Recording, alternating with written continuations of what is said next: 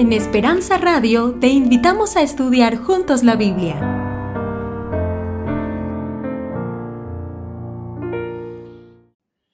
Muy buenas noches, apreciados hermanos. Qué privilegio poder saludarles una vez más. Qué privilegio, mis hermanos, estar juntos y poder estudiar la Biblia. Vamos a pedir la presencia de Dios antes de comenzar el estudio de esta noche. Oremos. Bendito Padre Celestial, te damos gracias por tu amor, por tu misericordia, por el privilegio que tenemos de estar juntos como familia, como hijos tuyos, en tu presencia y poder estudiar la palabra de Dios. Te damos gracias por los hermanos que han llegado, te damos gracias porque nos has traído con tu amor. Te damos gracias, oh Dios, porque en esta hora necesitamos contemplarte. Necesitamos desesperadamente ver tu gloria y sabemos que te mostrarás porque tú lo has dicho. Donde dos o tres estén reunidos en tu nombre, tú estarás en medio de ellos. Padre, queremos que en esta noche seas tú quien nos enseñes, que mi miserable humanidad desaparezca y todos los aquí presentes podamos contemplarte a ti y solo a ti en la hermosura de tu santidad. Toma el control de esta reunión y también de nuestras vidas. En el nombre de Jesús. Amén. Bien, mis hermanos, les invito a buscar una historia de mis favoritas también. Busquemos allí el Evangelio de Lucas. Lucas, Evangelio de Lucas, en el capítulo 5. Evangelio de Lucas capítulo 5 y vamos a estar hablando acerca de la pesca milagrosa. ¿Ya tienen todos Lucas capítulo 5 allí en sus Biblias? Ok. En el versículo 1 dice la palabra de Dios, aconteció que estando junto, estando Jesús, disculpen, aconteció que estando Jesús junto al lago de Genezaret, el gentío se agolpaba para oír la palabra de Dios. Quiero eh, detenerme en este texto para mostrar dos detallitos de este texto. El primero es que la palabra de Dios me dice allí en, en ese versículo 1, el lago de Genezaret. Usted puede buscar en el resto de los evangelios y allí donde los demás escritores de los evangelios colocan mar de Galilea, Lucas le llama ¿cómo? Lago de Genezaret. Es que precisamente los judíos eh, que vivían ahí en el área, parece que obtenían mucha vida de ese lago que le, otorgaron la categoría de mar y así lo llamaban Mar de Galilea. Pero realmente Lucas, aunque era judío, había nacido en Grecia. Y Grecia pues está en el medio del mar Mediterráneo, que es aunque no es uno de los más grandes mares de este planeta, pero es un mar. Cuando llegó aquí vio todas sus orillas, dijo, esto no es otra cosa que un lago. Y es el único de los evangelistas que le nombran lago de Genezaret a este lugar donde los demás le llaman eh, mar de Galilea. Pero es el mismo lugar. Alrededor de estas orillas Jesús desarrolló un ministerio poderoso. Es el mismo lugar al que se están refiriendo.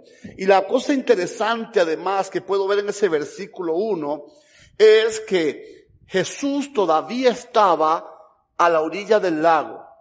Jesús quizás lo habían traído hasta allí y no se había metido dentro de la ciudad, estaba allí todavía en la playa, en la orilla de este lago, y dice que ya el gentío se agolpaba con un propósito, oír la palabra de Dios. Es posible que en aquellos tiempos como en estos, las personas pues se habían ya cansado de escuchar tanto palabra de hombres y promesas de hombres, ¿verdad que así estamos también nosotros?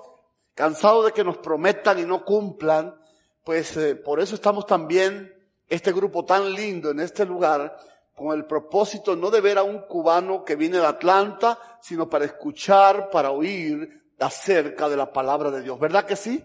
Ese es el propósito también por, por el que estamos acá, porque la palabra de Dios congrega a su alrededor personas que necesitan escuchar verdad, que necesitan escuchar promesas que realmente cambien nuestras vidas. Y ahora lo interesante de este asunto es que cuando vamos al versículo 2, comienza diciendo, y vio. Y a veces usted tiene que chocar un poco con estas declaraciones y humanamente decir, ¿cómo es posible que pudo ver si el gentío se le agolpaba para escuchar la palabra de Dios? Todo el mundo estaba ahí apretando a Jesús y Jesús pudo ver. Yo quiero que tú sepas en esta noche que no importa si te estás ocultando ahí en medio de la multitud de hermanos que estamos aquí reunidos hoy, no importa con qué propósito estás o de qué vienes huyendo o de qué te escondes, Jesús siempre te va a ver. Él siempre va a verte y Él sabe por qué estás aquí esta noche. Él sabe cuál es tu necesidad, tu sufrimiento. Él sabe qué cosas tiene que resolver en tu vida y lo va a hacer por su poder y misericordia. Y ahora Jesús vio. ¿Qué cosa fue lo que vio Jesús según ese texto?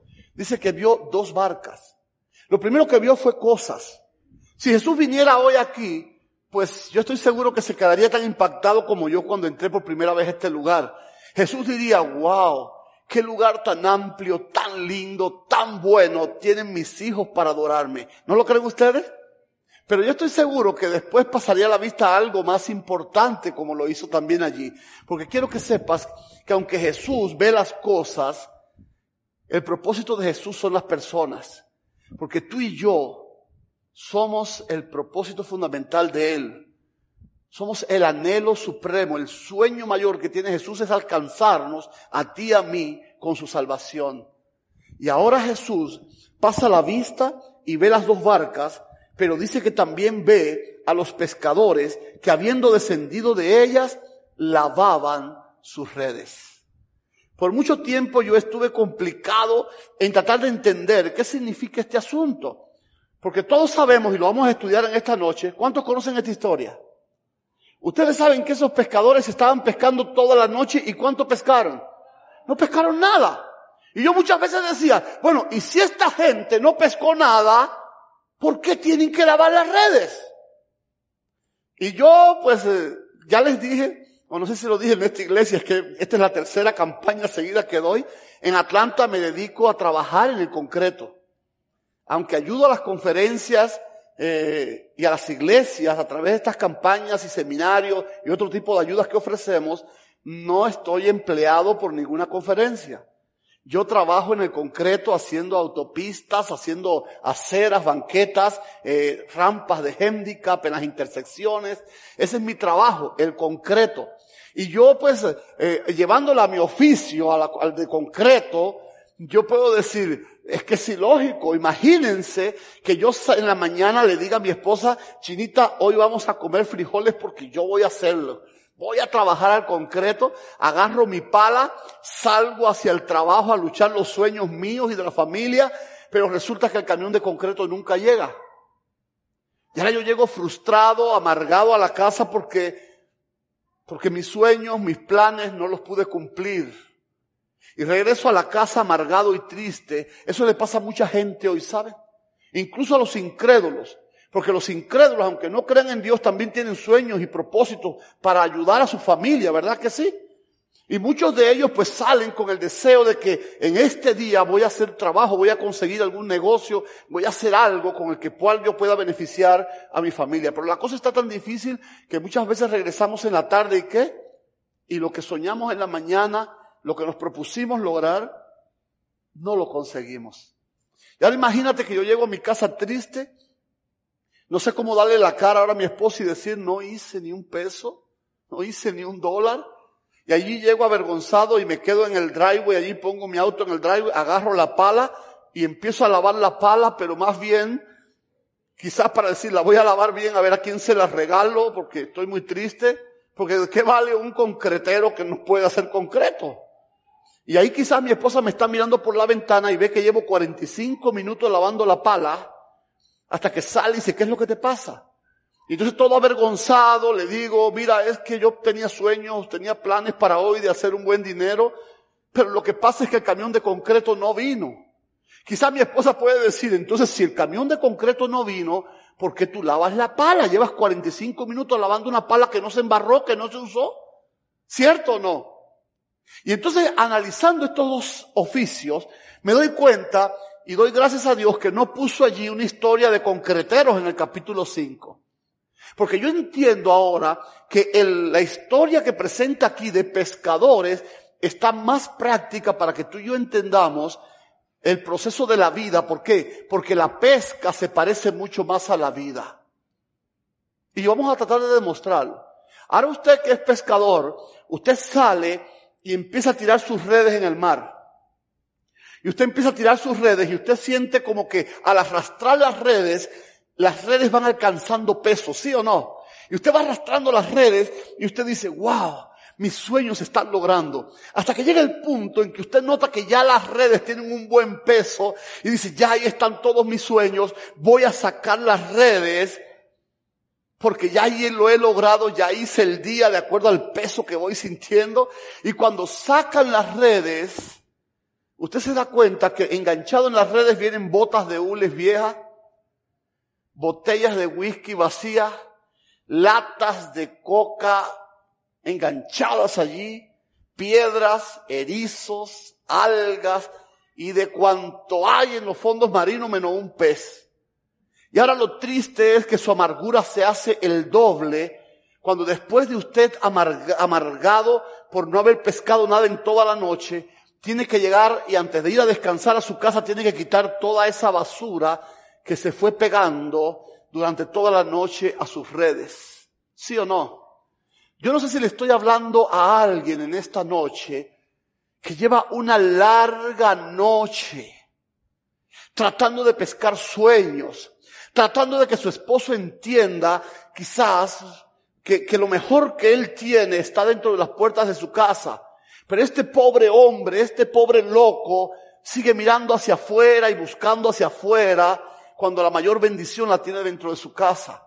Y quizá le estoy hablando a esa pobre esposa que lleva ya una larga noche de 5, 10, 15 años luchando para que su esposo entienda que la bendición es ella y sus hijos, pero este pobre no lo consigue entender. Quizás estoy hablándole a alguien que vino aquí cargado de sueños y después de una larga noche de 5, 10, 15 años se da cuenta que todos los sueños con los que entró por esa frontera hoy todavía no lo ha conseguido. Yo no sé si estoy hablándole aquí a alguien que cuando estaba en su país dijo, me voy a ir a Estados Unidos, voy a trabajar cuatro o cinco años bien duro y voy a regresarme a mi país con un poco de lana y voy a montar un negocio para vivir bien yo y mi familia. ¿Hay algunos de esos por acá? Y resulta que ahora ya llevan una larga noche de 5, 10, 15, 20, 30 años acá en América y todavía no han podido lograr sus sueños.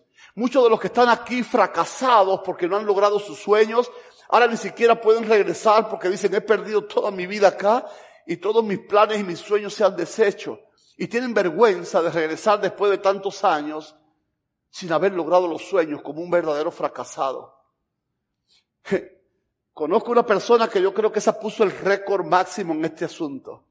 Estaba trabajando en Tennessee en un almacén y el rigor del trabajo no nos, no permitían que conversáramos entre nosotros.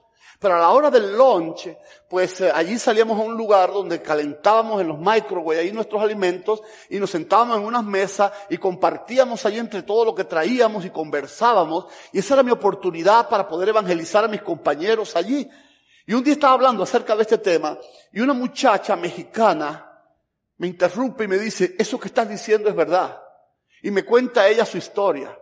Ella dice que estaba en México y dijo, yo me voy a ir para los Estados Unidos.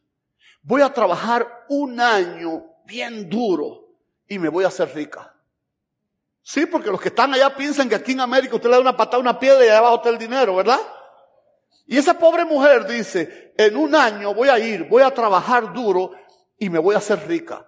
Luego voy a regresar a México, voy a comprarme un rancho, voy a comprar maquinaria, voy a comprar animales, voy a pagarle a trabajadores para que me trabajen en el rancho y el resto de mi vida va a ser sentada en el porche viendo las maravillas que he conseguido por un año de esfuerzo en Estados Unidos. Me dice ella, llevo 17 años aquí y no tengo ni para pagar la renta el viernes. ¿Es posible que le esté hablando a alguien así? Alguien que luchando por lograr sus sueños en esta larga noche de fracasos, no le ha quedado otra cosa quizás que lavar sus redes. Cuando yo veo lavar las redes me imagino una canción que escuché hace mucho tiempo, una canción del mundo que en una de, sus partes decía, me olvidé de vivir.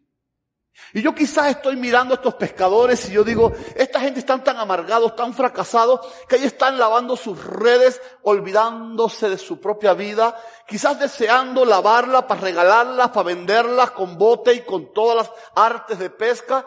Porque te voy a decir algo, ¿de qué vale un pescador que no pesca? ¿De qué vale un esposo que no es capaz de hacer feliz a su familia? ¿De qué vale una esposa que no es capaz de garantizar lo que sus hijos y su esposo necesitan?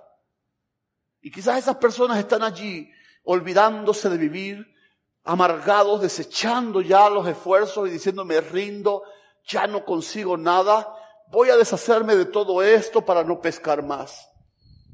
Y mis hermanos, allí en ese momento en el que todos estaban amargados allí, en la playa de los fracasados, llega alguien llega Jesús y se acerca a Pedro. Mucha gente me dice, ¿por qué se acercaría a Pedro? Es que Pedro era el jefe de esa compañía, la Peter Fishing. La Peter Fishing era una compañía de pesca que estaba compuesta por dos botes. En un bote trabajaba Pedro y su hermano Andrés. Y en el otro bote de la compañía trabajaban Santiago y Juan. Y se los vamos a demostrar ahora con la Biblia más adelante. Pero ahí están ahora en esta empresa, en este negocio, en esta compañía que está quebrada. Porque es una compañía de pesca, pero no pesca. Así que yo no sé si en esta hora le estoy hablando a verdaderos fracasados, que llevan años tratando de hacerle en este país, pero su compañía tampoco pesca. Los sueños por los que viniste no los has conseguido. La felicidad que estabas buscando, gracias, para tu familia no la has conseguido por cuanto no has podido hacerte, feliz ni a ti mismo. ¿Es cierto o no? Y ahora estas personas están ahí amargadas y llega Jesús. Y Jesús se acerca a Pedro y me gusta cómo llega Jesús. Jesús tiene una manera de llegar interesante. Cuando Jesús llega a tu vida no es porque quiere nada de ti. Cuando Jesús llega a tu vida es porque Él quiere cambiar tu vida. Es porque quiere cambiar ese estado de cosas por la que te estás sufriendo y esos fracasos que te están robando el gozo de vivir y quiere cambiar toda esa situación para que seas un hombre de éxito. Pero Jesús llega siempre y cuando viene a cambiar tu vida, Jesús siempre te pide algo. No sé cuántos recuerdan que Jesús le era necesario ir a Samaria y allí se encontró con una mujer. Jesús quería ir a Samaria para cambiarle la vida a esa mujer, ¿sí o no? Pero sin embargo, cuando Jesús se encuentra con la mujer, Jesús le hace una petición dame de beber. La mujer se hace la importante, pero luego aprende de que Jesús tenía una mejor agua que la que él le estaba pidiendo a ella, ¿sí o no? Es decir, cuando Jesús te está llamando para que te bautices, para que te entregues a Él o para que atiendas algún ministerio de la iglesia, no es porque quiere añadir más carga a tu cruz. Es porque Dios quiere cambiar tu vida. Es porque Dios quiere pasarte de nivel. Es porque Dios quiere hacer de ti alguien de éxito. Y ahora viene aquí también y ve el corazón, porque Jesús ve el corazón. Yo tristemente desde aquí casi ni el rostro te lo puedo ver. Pero Jesús ve más allá. Jesús ve el corazón. Él sabe cuánto estás sufriendo tú en esta noche y cuánto has sufrido tú en toda esta vida. Y ahora Jesús ve el sufrimiento de esos pescadores fracasados y llega con una petición. Y le dice a Pedro, Pedro, préstame tu bote. Pero miren qué interesante. Pedro no viene directamente a curar su amargura o su fracaso, sino que le dice, préstame tu bote para hablarles a aquellos que están en la orilla. Seguramente si Pedro, si Pedro escucha que le dice, tengo que hablar contigo, dice, no, señor, yo no quiero hablar nada. Estamos tan amargados que cuando vamos a decirte que Jesús quiere tener un encuentro contigo, no acepta la invitación, ¿sí o no? Pero entonces Jesús dice, préstame tu bote para hablarle a aquellos. No es con ustedes la cosa, es con aquellos. Y este pobre hombre que estaba obstinado, que deseaba regalar el bote por si es posible, le dijo, sí, ahí tienes el bote. Háblale a aquellos. Pero cuando Jesús empieza a impartir su palabra, ¿quiénes ustedes creen que serían los que más rápido o mejor escucharían las palabras? Esos cuatro pescadores amargados y tristes, fracasados, que estaban allí, ¿sí o no? ¿Han escuchado ustedes hablar eh, acerca de la expresión el dulce sabor del fracaso? ¿No? pero si se lo explico, quizás ustedes lo van a entender. Imaginémonos un amigo mío, no vamos a ponerme a mí de ejemplo, un amigo mío concretero igual que yo, que se fue al concreto, el camión no llegó, tuvo un día pésimo, amargado, llega a la casa lleno de amargura, de dolor, de sufrimiento, y ahora se encuentra que cuando llega a su casa, su esposa, que tenía un contrato para lavar, para limpiar casas, ahora en todas las casas que visitó ese día le dijeron, no, hasta dentro de 30 días no te necesitamos por acá. Y la persona, la esposa, pues también llegó amargada porque perdió su trabajo, no pudo hacer nada. Llegan dos amargados en la tarde, empiezan a rozar, a decirse palabras ásperas, empiezan a gritar, hasta el punto que la esposa le dice al hombre, tú tan bueno para nada, cállate porque no eres capaz ni de sostener esta familia. Y el hombre entonces, pues ahora amargado que venía de la calle y triste por esta situación, busca una maleta, llena sus cosas y dice, ¿qué estás haciendo? Que me voy de la casa. Y dice, pues vete, porque no, para, para, tener un hombre como tú aquí en la casa, ¿para qué? Y el hombre agarra sus cosas, sale por el driveway, tira su maleta ahí detrás de la troca y sale chillando las llantas. Y la vecina de al lado, que escuchó la gritería y ve cómo la troca se fue a esa velocidad, y esa amiga de ellos pues llega y le dice, oye, ¿qué pasó aquí? Que escuché griterías y veo a tu esposo que casi me pasa por arriba con la troca. Y ahora esa muchacha mirando a su amiga sonríe y le dice, nada, es que por fin soy libre. ¿No pasa así? Su familia acaba de desbaratarse, su matrimonio se deshizo, pero ella está feliz. La miel del fracaso la tiene en sus labios. Y le dice, nada, que por fin soy libre. Ya no tengo que estar pidiendo permiso para ir los domingos a este o aquel lugar. Ya no tengo que estar dando cuenta cuando necesito o quiero juntarme con alguna amiga para alguna entrevista, para pasar tiempo con ella. Ahora soy libre. Tampoco tengo, cuando me llama por teléfono preguntando dónde estoy, que tirar, no tengo que tirarme una foto o una selfie con la mayonesa ahí en Walmart para que él entienda que ciertamente estoy en el mercado haciendo del mandado. Y ustedes no sé si están entendiendo esto, pero lo cierto es que nosotros varones muchas veces le hacemos la vida imposible a las esposas. ¿Sí o no? Con un chequeo tan grande sobre ellas que parecemos verdaderos policías y no esposos. En este país, y lo digo por mí, ven, no lo digo por ustedes, lo voy a poner un ejemplo mío, personal. En este país hay más de, por ejemplo, de mil accidentes por día de tráfico, ¿sí o no?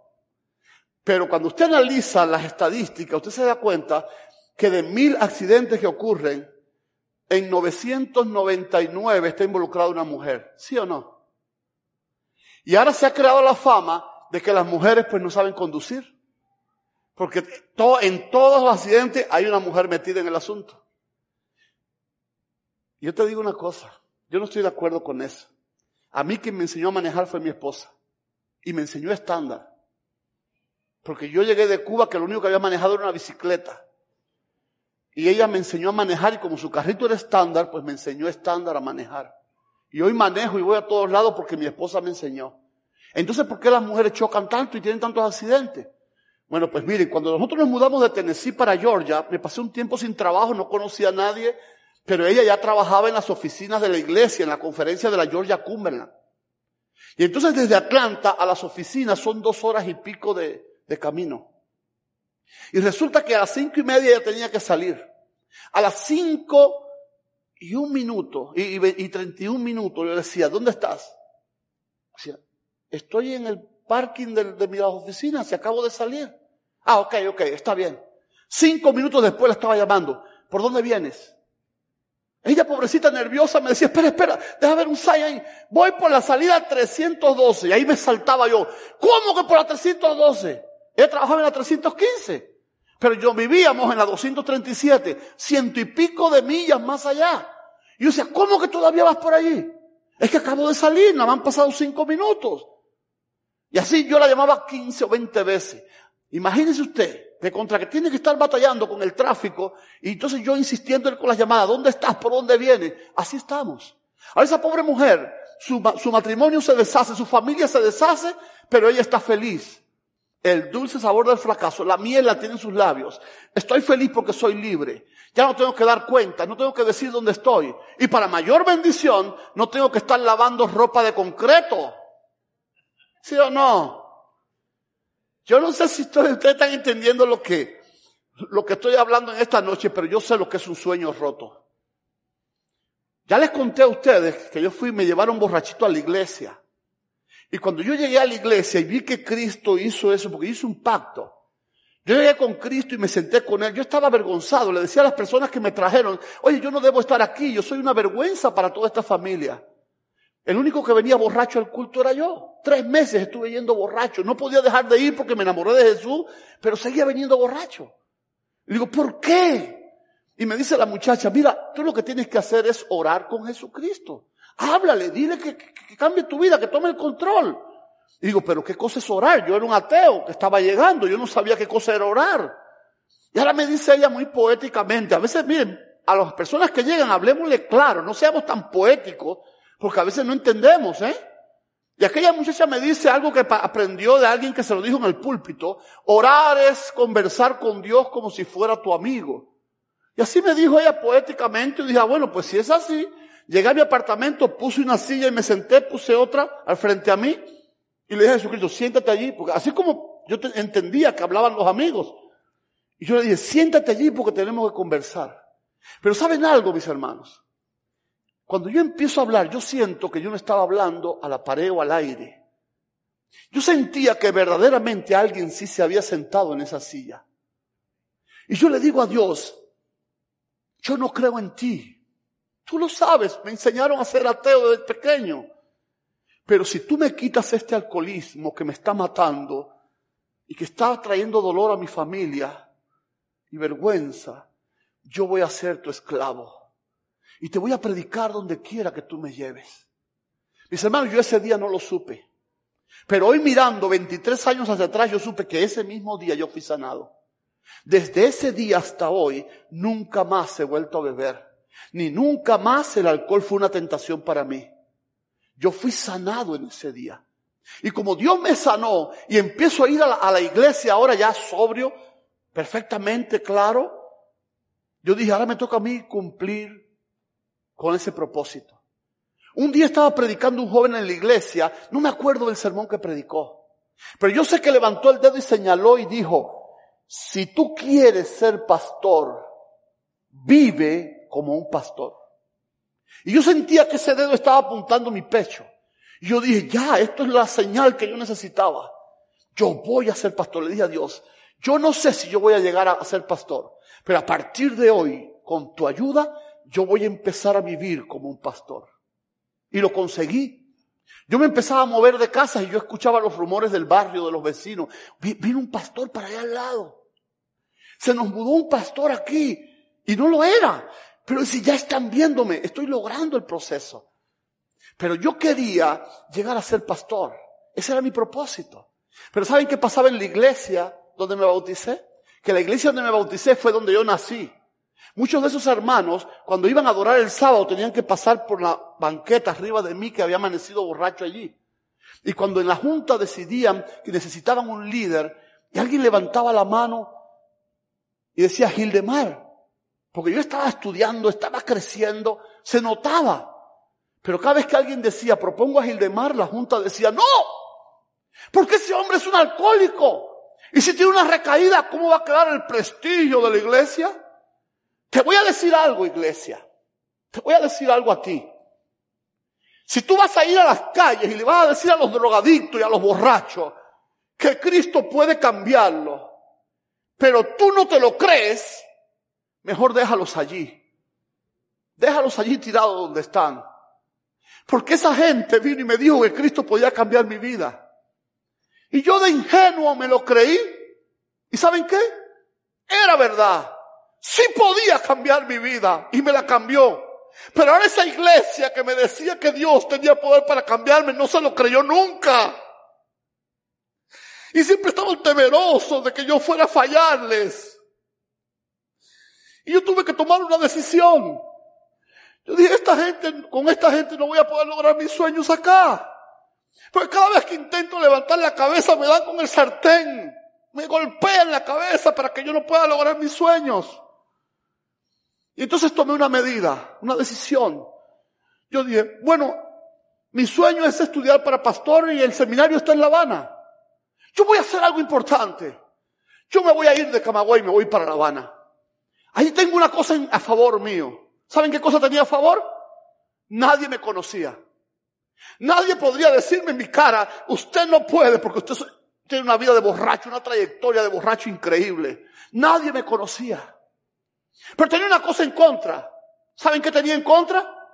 Que nadie me conocía. Imagínense llegar yo allí, a La Habana, ¿quién iba a decir? ¿Usted, el que llegó, quiere ir para la universidad a estudiar teología? No. Pero la única manera que me estaba dejando esa iglesia era que yo me fuera lejos de allí, a un lugar donde nadie me recordara o me señalara mi pasado. Y me voy a La Habana y llego a la iglesia de las cañas.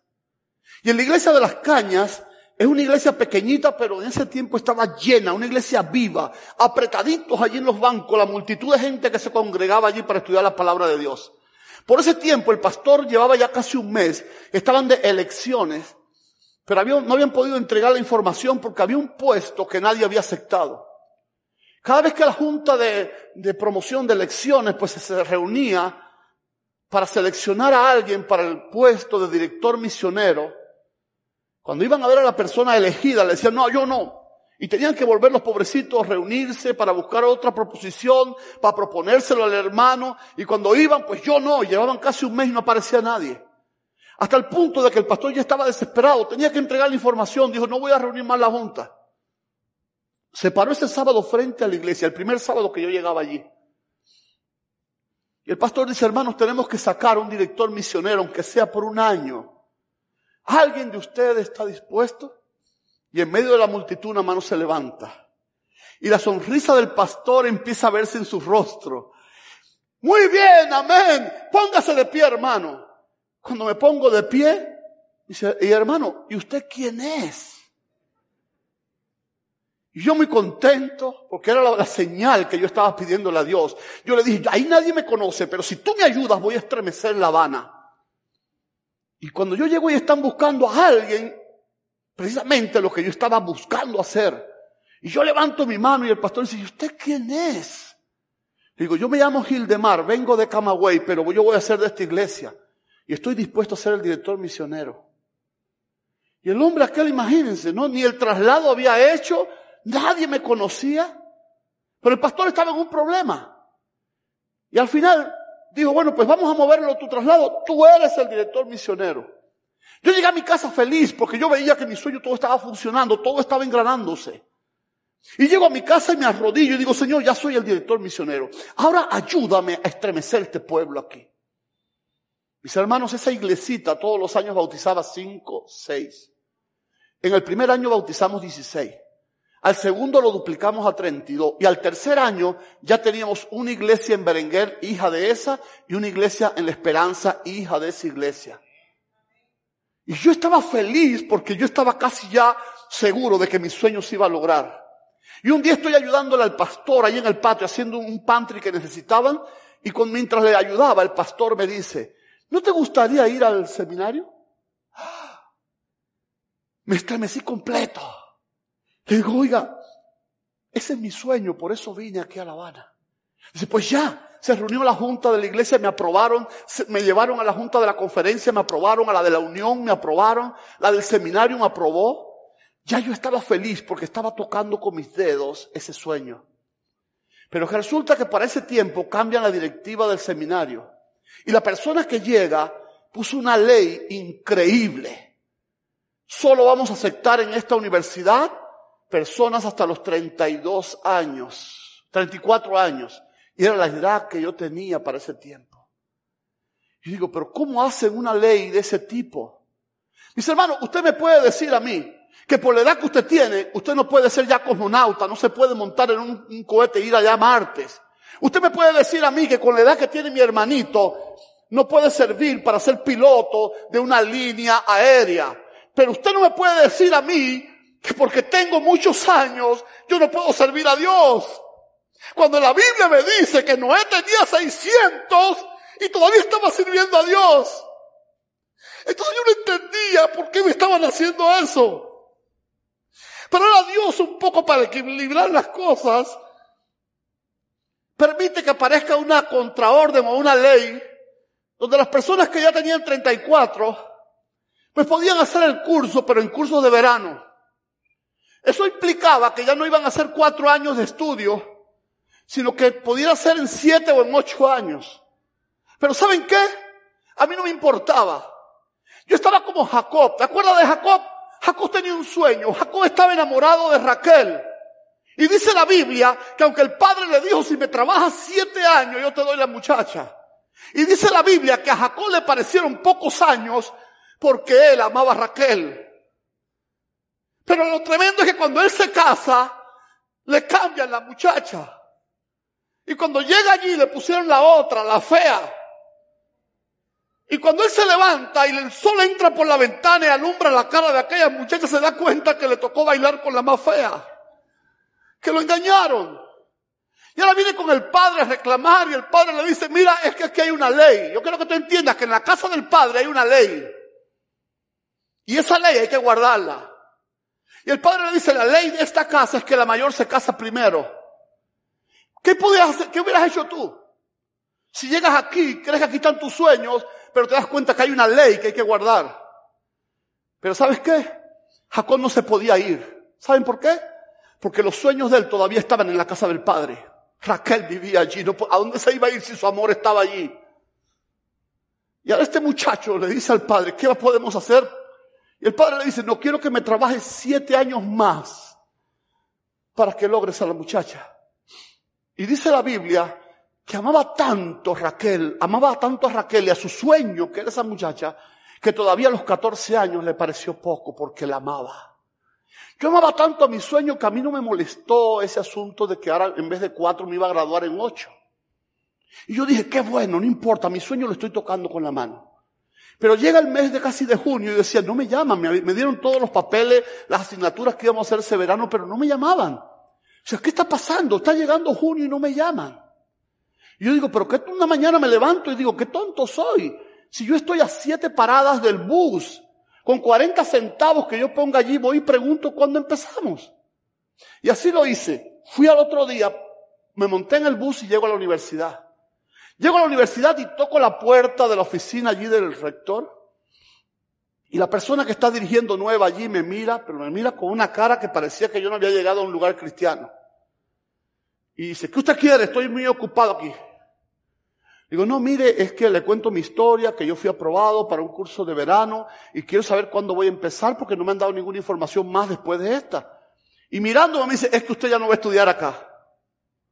Y yo me quedo así confundido. Y me dice, y estoy tan ocupada que tiene que salir, tiene que salirse. Y yo con ese instinto de introvertido y obediente que tengo así, pues salgo al pasillo. Y cuando llego al pasillo digo, no, espérate, ¿qué hago yo aquí? Este es mi sueño. Y esa persona no puede venir y decirme que usted no ya va a estudiar, tiene que explicarme.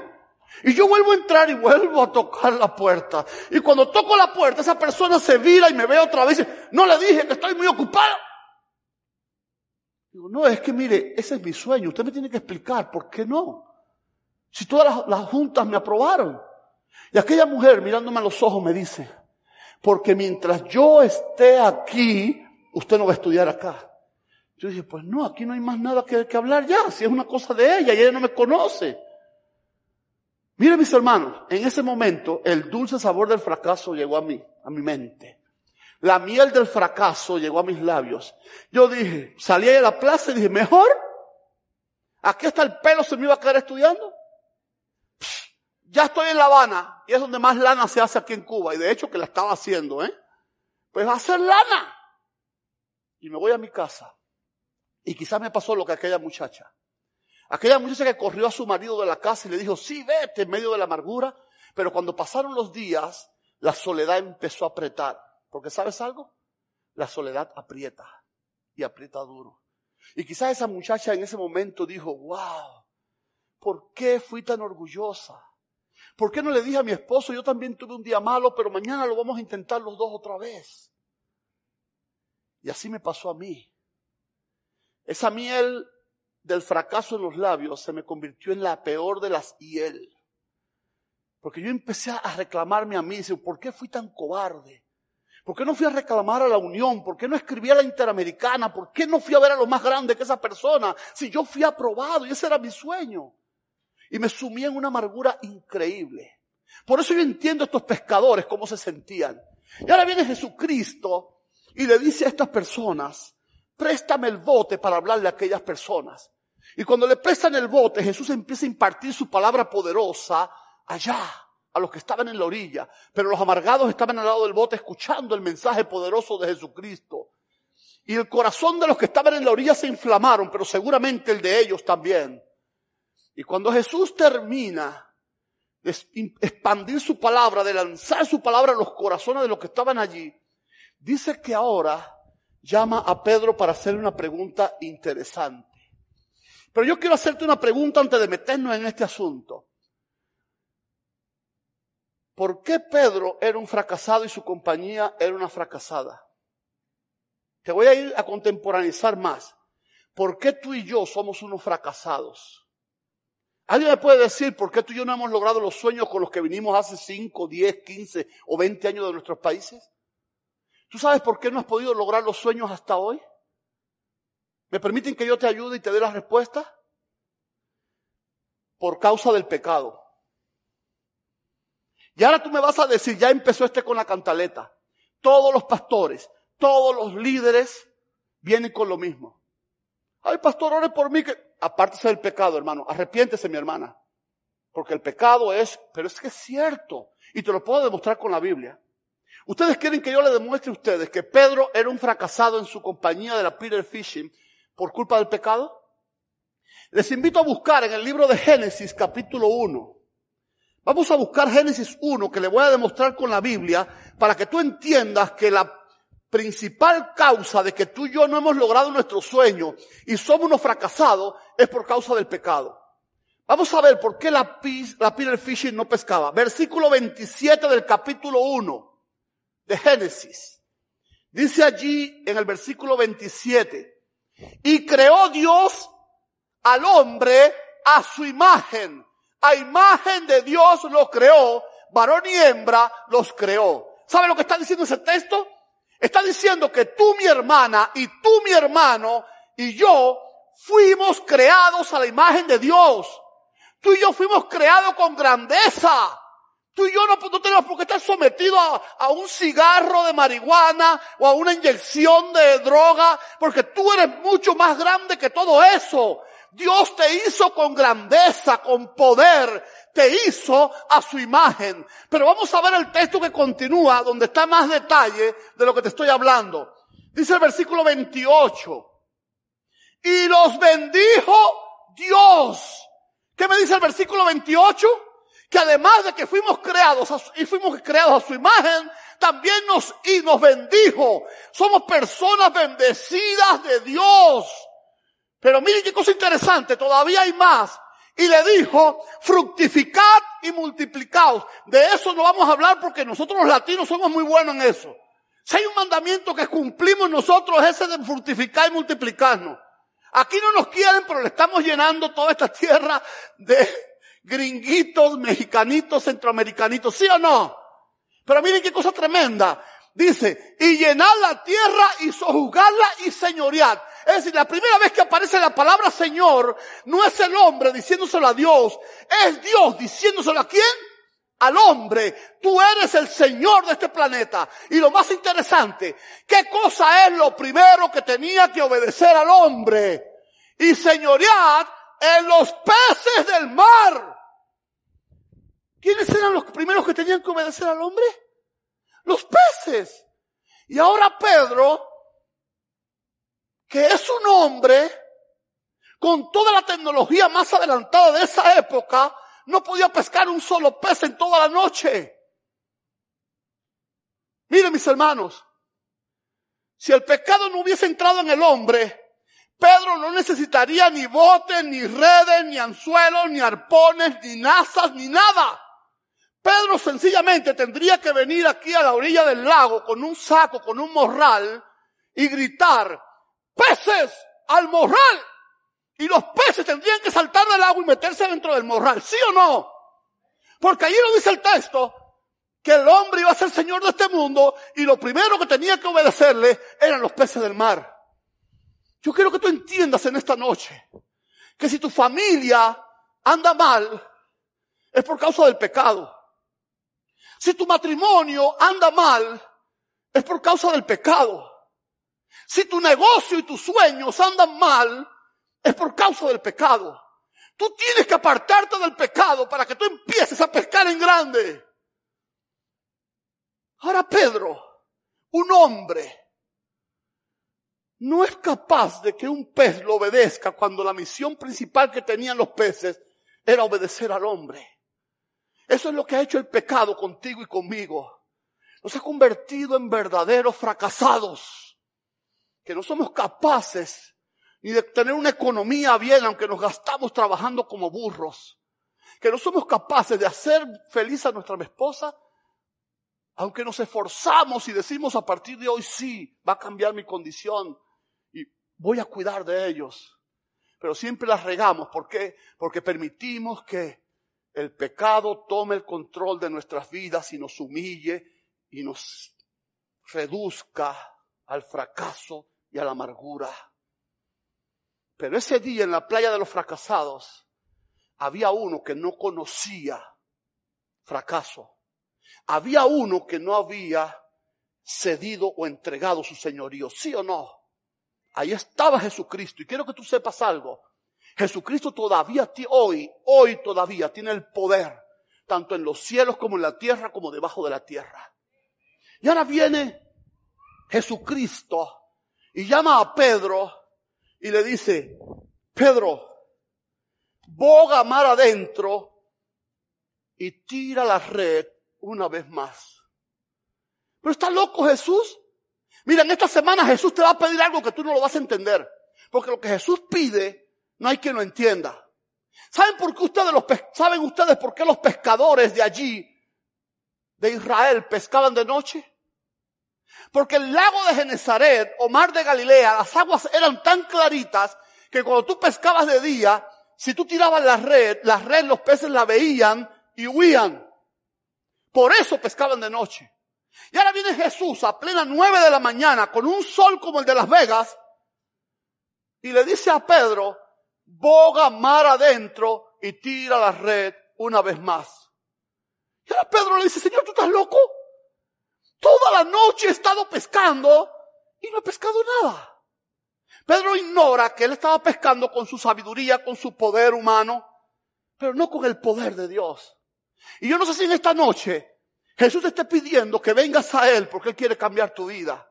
Pero tú estás diciéndole, Jesús, ¿tú estás loco? Yo llevo una larga noche de 15, de 20 años para tratar de cambiarme y no lo he conseguido.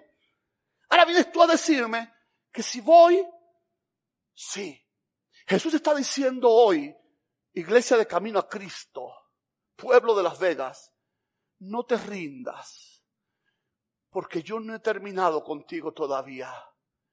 Boga mar adentro y por el poder de mi palabra, tira la red una vez más. Seis meses después de mi fracaso, lleno de amargura, estoy en mi casa y escucho una voz que me levanta en la madrugada. Levántate, me voy a mi lugar de oración y me acuesto ahí en el piso con mi cara contra el piso y escucho una voz que me dice, estoy buscando un evangelista para la iglesia de la víbora. Y yo me echo a reír. La iglesia de la víbora se llama así porque es en un barrio de La Habana que se llama La Víbora, pero es la iglesia central, la iglesia sede de Cuba. Como en Cuba no hay posibilidad de irse a un estadio ni alquilarlo, tuvimos que construir una iglesia, pero mega iglesia. Y cuando había una reunión nacional, pues era allí donde se hacía. Y ahora me da risa porque ahora el Señor quiere que yo, un desechado de Él, porque eso es lo que yo pensaba, yo no estaba pidiéndole un carro del año, ni una casa, mi sueño era servirle como esclavo. Y ahora resulta que no me quiso en su equipo, que me desechó. Eso es lo que yo pensaba. Estaba ya amargado. Y viene Dios esa madrugada y me dice, estoy buscando un evangelista para la iglesia de la víbora. Y yo me río y le digo, estás en el lugar equivocado. Tú me desechaste a mí. Además, para la iglesia de la víbora, con tanto evangelista que hay aquí tremendo, ven y escoge a uno. ¿Por qué vienes a buscar a este fracasado que tú no quieres? Allí en esa iglesia hasta los pastores explotaban, los evangelistas no bautizaban a nadie. Y ahí es ahí donde tú quieres que yo tenga una semana de, conferencia. Y Jesús se ríe y me dice, no, no, no es una semana, es un mes. Y ahí exploté yo y dije, pero tú si estás loco, ¿cómo me vas a mandar un mes donde una semana no, se, no logran los grandes nada? Y allí empezamos a batallar y Dios me convence. Y le dije, bueno, si tú quieres que yo vaya un mes para allí, tú me tienes que dar a mí los sermones. Yo no puedo contigo, te voy a obedecer, pero dame los sermones. En dos madrugadas me dio todos los sermones de un mes entero. Por fin me llaman para la iglesia para que dé la campaña y llego y el pastor me mira y dice, pero ¿qué le pasa a, estos dirigentes? Esta es la iglesia más grande, más importante de Cuyo, me mandan un laico. Y el tipo me llama así con orgullo y me pone el mano en el hombrito y me dice, mira, mira, mira, yo te quiero decir algo, no te asustes. Y apartó la cortina de acá atrás para que yo viera la multitud y saliera corriendo. Pero yo sabía ya porque yo estaba allí que me había despertado y me había dicho que yo iba a estar allí. Y cuando yo miro la multitud digo, está muy linda la iglesia, pastor, sí. Y entonces no le bastó y me dice, mira, te voy a decir algo. Hoy sábado, ¿ves cómo está la iglesia? Sí, pastor, está muy linda. Ya le dije. Mira, mañana domingo va a haber un poquito menos, pero también va a estar bonita la cosa. Pero el lunes y el martes y los días entre semana de todo este mes, le vas a estar predicando a mi esposa, a mí y a mi niñito, porque aquí no viene nadie. Pero yo sabía que me había traído allí. Digo, pastor, usted no se preocupe, yo no tengo nada que perder, yo soy una basura. Así que no se sienta, yo no me voy a sentir mal si esto es un fracaso. Yo sabía que no iba a fracasar porque alguien me había traído allí. Mis hermanos, fue increíble. El sábado estaba la iglesia muy linda, pues el domingo estaba mejor.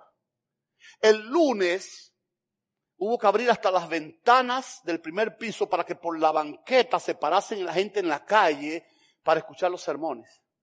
Un mes estuvimos ahí, se iba la luz y los camioneros que se paraban para escuchar ponían luces desde sus baterías, de sus pilas, de sus camiones para alumbrarnos adentro de la iglesia.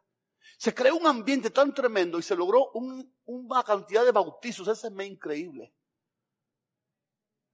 Y cuando yo termino esa misión, llego a mi casa y voy a colgar la mochila y Dios me dice, no, ahora vas para Ciego de Ávila. Y cuando voy a colgar la mochila me dice, no, ahora es acá. Y me fue llevando por todos los rincones de Cuba.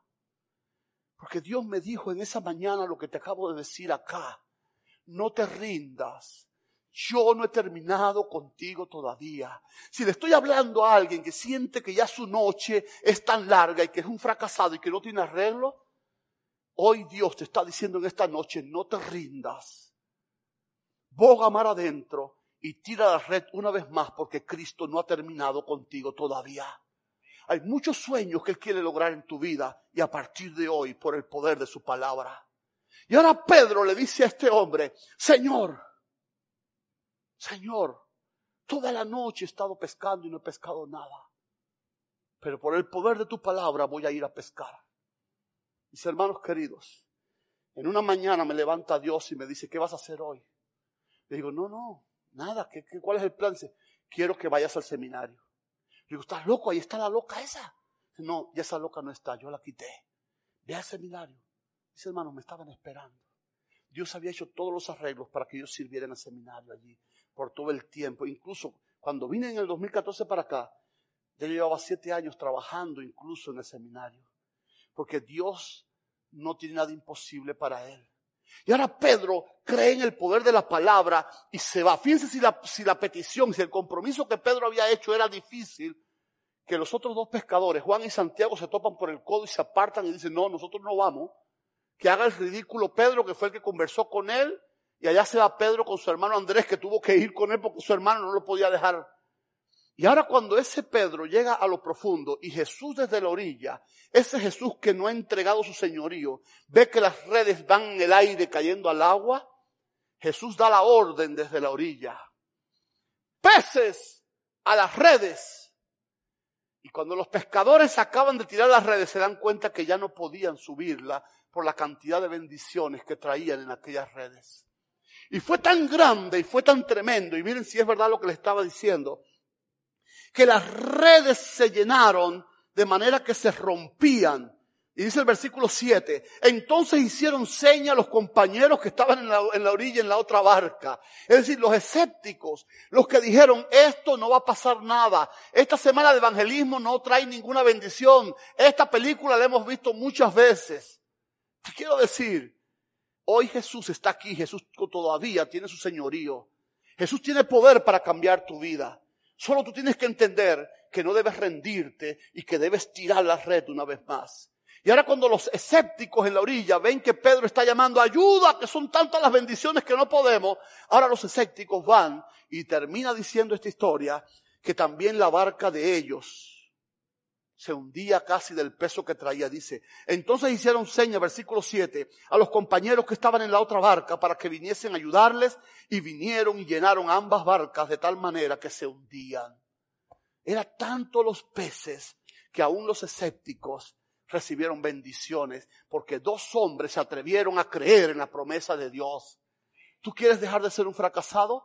Escucha la voz de Dios hoy, escucha su llamado y ven, entrégate porque la palabra de Dios tiene poder, porque Dios no ha terminado contigo todavía. Tira la red una vez más.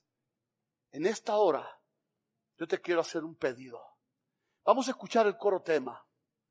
Yo quiero pedirle a los hermanos no bautizados que están aquí, que como verdaderos fracasados hemos intentado después de tantos años y no lo hemos conseguido, que ya no confíes más en tu fuerza, que le des una oportunidad a Cristo y que le dejes probar a ver si qué tal y si lo que te estoy diciendo es verdad.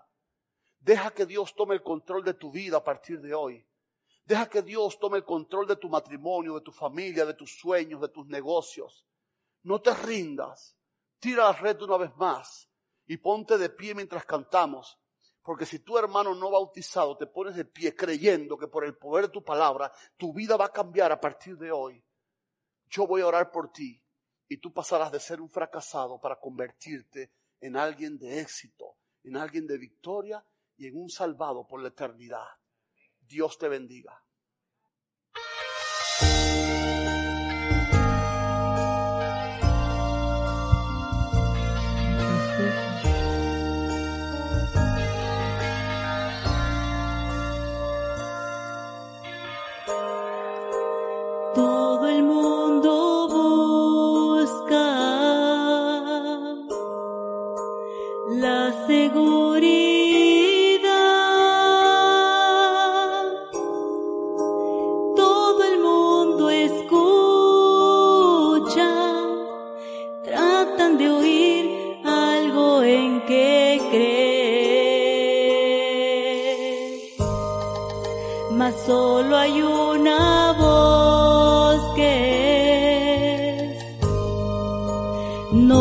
Se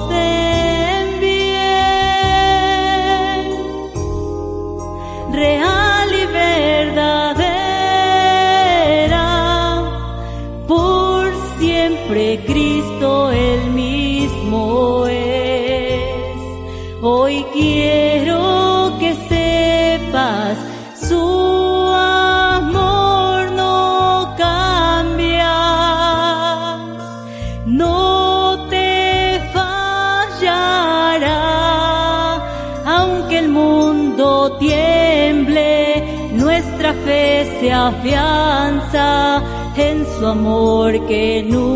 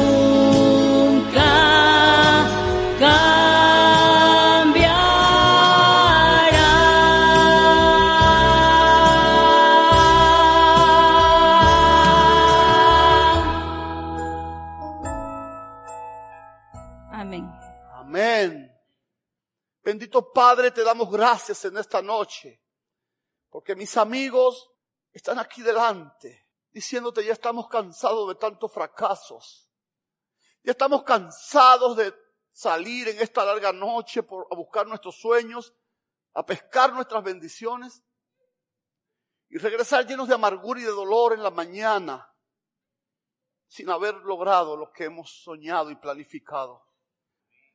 Padre, que puedan entregarte su vida a ti, para que vean tus maravillas y tu poder en sus vidas.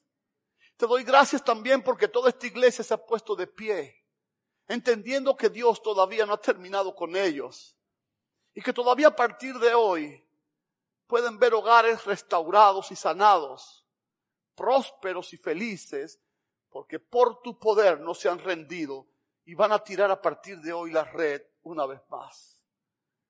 Padre, queremos que desde los cielos des la orden para que las bendiciones vengan a nuestras redes, porque tú no conoces derrota, porque todavía tienes el poder de todo el universo. Cambia nuestras vidas para siempre y haz que salgamos distinto a como entramos por esa puerta. Entramos como verdaderos fracasados, pero queremos salir como personas de éxito, familias de éxito, hombres y mujeres de éxito, de victoria y de salvación. Quédate con nosotros, llévanos con tu bendición a casa y tráenos de vuelta mañana para seguir estudiando de esa maravillosa palabra, de esa poderosa palabra que transforma vidas. Gracias por tu amor. Gracias por recibirnos de vuelta. En el nombre de Jesús. Amén.